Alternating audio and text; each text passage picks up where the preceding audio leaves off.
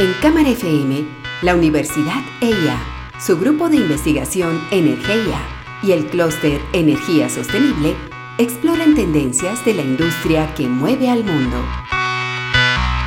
Una industria que avanza y evoluciona día a día. Energía pura. Santiago Ortega y Andrés Jaramillo, ingenieros, conducen Energía Pura.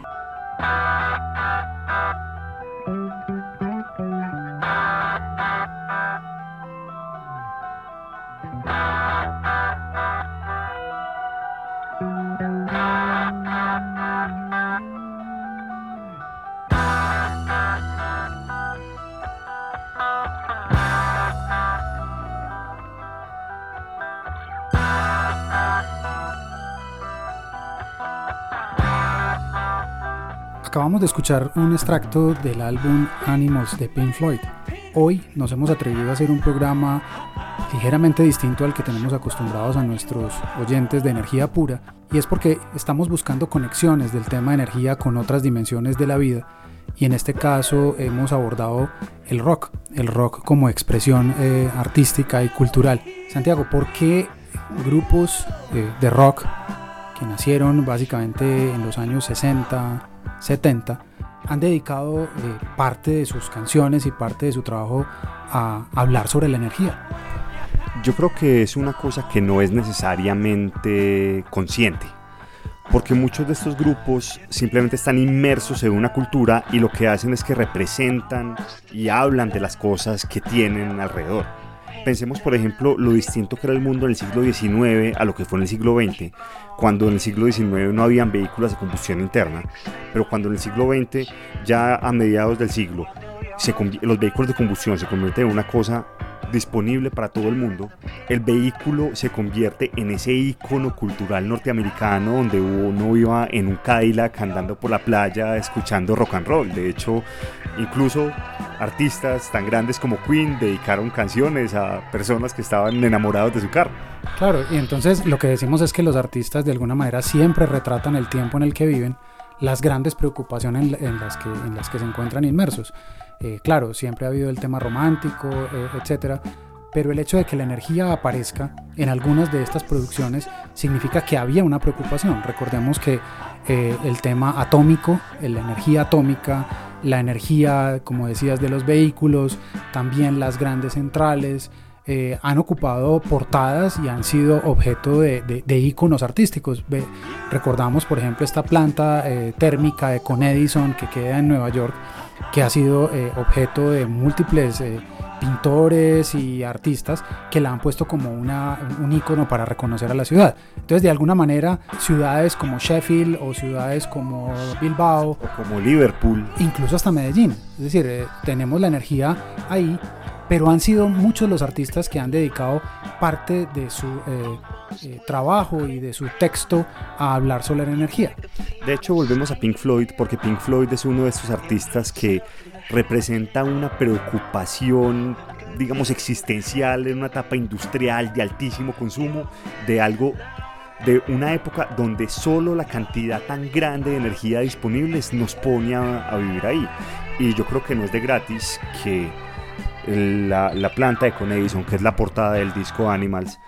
El año pasado, cuando Roger Waters vino a, Bogotá y habló su concierto, también detrás del escenario, después del intermedio, empezaron a salir unas chimeneas que quemaban combustible fósil y que terminaban saliendo incluso más allá de la pantalla y empezaban a humear, que ese es, digamos, el verdadero símbolo de, los, de la industrialización británica.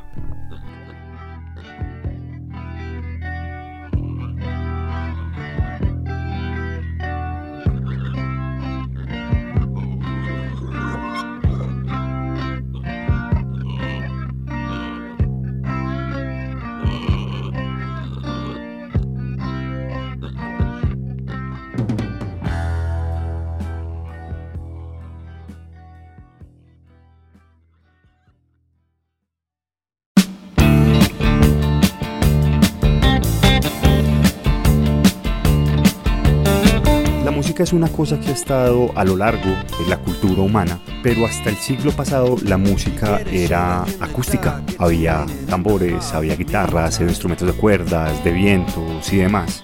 Pero la música acústica tenía una particularidad. La música acústica solamente se podía escuchar en ese momento, no había forma de, grabarla. Y la música acústica estaba sujeta a unos límites físicos y a unos sonidos físicos que podían pasar ahí.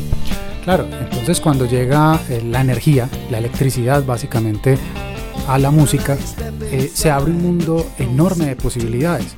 Sabemos que músicos, como ya lo hemos mencionado el caso de Pink Floyd, pero también Stockhausen y otros músicos empiezan a, desarrollar sintetizadores, empiezan a tener micrófonos, empiezan a tener altavoces y se dan cuenta de que pueden fabricar sonidos que entonces ni siquiera existían en, las posibilidades ni la mente humana. Una cosa tan simple y que para nosotros es tan natural como esto.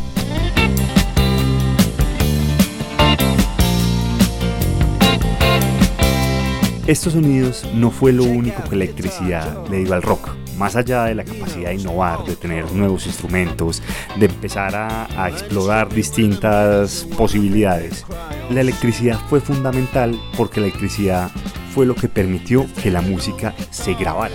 Un micrófono como el que nosotros le estamos hablando a ustedes en este momento no es sino un pequeño dispositivo que convierte ondas sonoras en una señal eléctrica que viaja por electrones y que después se puede transformar y convertir. Una industria musical como la que tenemos, donde hoy en día podemos escuchar grupos suecos, finlandeses o de Tahiti, no sería posible sin electricidad.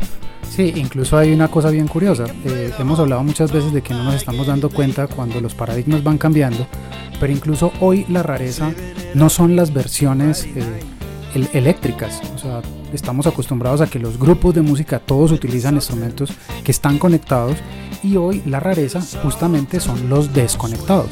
Eh, por eso, al hablar de energías renovables y al hablar de una vuelta al pasado, a unos orígenes mucho más sostenibles, estamos viendo que incluso el rock ve como eh, la salida de la norma versiones desconectadas.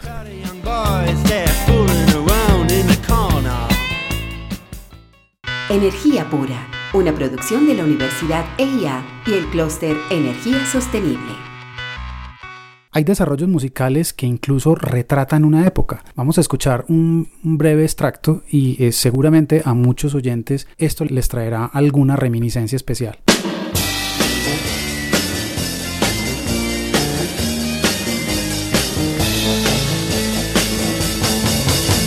You know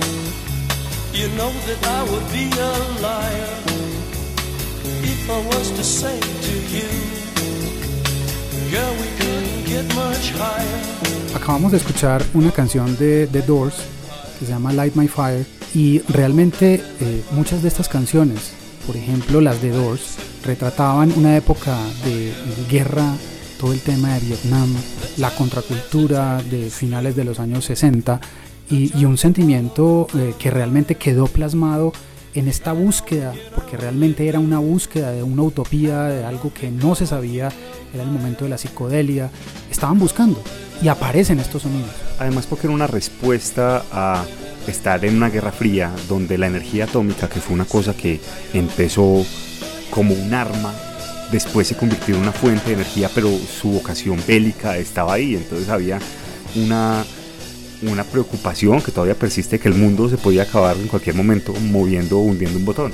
Claro, y, si rastreamos hacia atrás vamos a encontrar eh, señales de, estas preocupaciones, el álbum Atom Heart Mother de Pink Floyd, eh, uno encuentra esas marcas, esas marcas cuando, eh, no sé, los Doors también con ese sonido de los helicópteros y mezcladas con este piano Hammond, de alguna manera dejaron esa impronta de esa utopía y de esa preocupación. Preocupación que por supuesto tendría una vuelta de tuerca en los años 70 y 80 con el rock, ya con el pop, incluso con las eh, nuevas formas que traerían músicos como Madonna o Michael Jackson. Claro, pero cuando uno se empieza a ver también no solo el no solo Madonna y Michael Jackson estaban ahí, sino que también estaba el punk, ¿cierto? Ese, ese tema estridente, industrial, que salía de, evocando los mismos sonidos de la, de la maquinaria que también llegó a cambiar todo, hasta que ya un poco más adelante, cuando estamos en los 90 y demás, la música electrónica, que ya es una despersonalización mucho más grande, empieza a entrar. Claro, y después hablaremos de las músicas de los años 90 y principios de este siglo, que ya son músicas totalmente electrónicas y que incluso son un mantra fuerte. Y lo curioso es que incluso en esos momentos, en los 70 y en los 80, nosotros que éramos los rockeros de la época, para decir que algo nos gustaba mucho decíamos, uy, qué energía.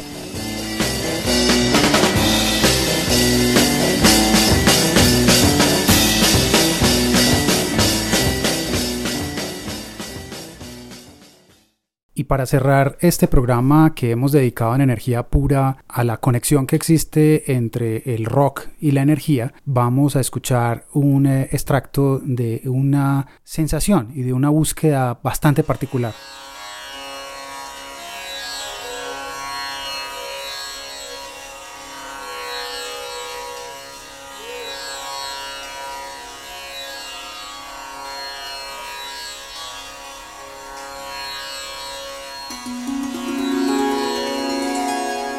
Esto que acabamos de escuchar, quien lo creyera, es un extracto del álbum Sgt. Pepper's Lonely Hearts Club Band de los Beatles. La canción se llama Within You, Without You y refleja también otro momento histórico donde los Beatles, que ya habían introducido elementos eh, en su música, elementos de, lo que acababas de contar, de los micrófonos y de las guitarras, etc., se van hacia atrás a hacerse una pregunta eh, que en ese momento era muy válida sobre eh, ciertos orígenes. Se van a la India y encuentran unos sonidos muy interesantes de cítaras, era la época de Ravi Shankar, de, otros músicos importantes que estaban haciendo también estas búsquedas y encuentran esa fusión entre los elementos acústicos y los elementos eh, eléctricos digitales para crear una respuesta, una respuesta a ese tiempo que fue por supuesto muy bien recibida. Claro, lo que estaban buscando todos estos músicos de alguna forma era conectarse a algo que Andrés y yo hemos conversado y es el tema de, de la energía vital de todas maneras, nosotros como seres humanos, la primera fuente energética que tenemos es la comida, la primera máquina energética que tenemos es nosotros mismos. Entonces nosotros somos en nosotros mismos una representación energética y cuando en los 70s todos estos músicos cansados un poco de la industrialización y de tanta energía disponible vuelven a hacer estos viajes a, a buscar unas cosas más básicas, más humanas, más cercanas, esto es lo que encuentran. Claro, y se encuentran con movimientos muy interesantes. Recordemos que en esa época empezaba toda la psicodelia, pero también una pregunta física sobre los chakras y sobre si nos vamos a, a, la China, sobre el chi o el ki, la energía vital, eso que da vueltas, y que es una pregunta que sigue siendo hoy muy vital. Y recordemos que en su momento incluso el tema ecológico con músicos como Philip Glass, que hicieron uh, músicas y películas muy importantes como la trilogía de Koyaanisqatsi o Powakatsi o Nayokatsi, lo que estaban buscando era eso, esos orígenes que se conectaron con la música a través de la energía.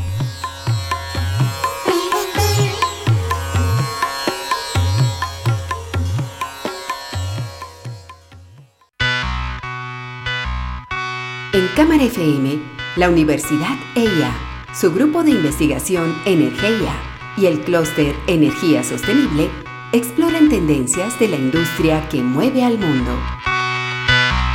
Una industria que avanza y evoluciona día a día. Energía pura.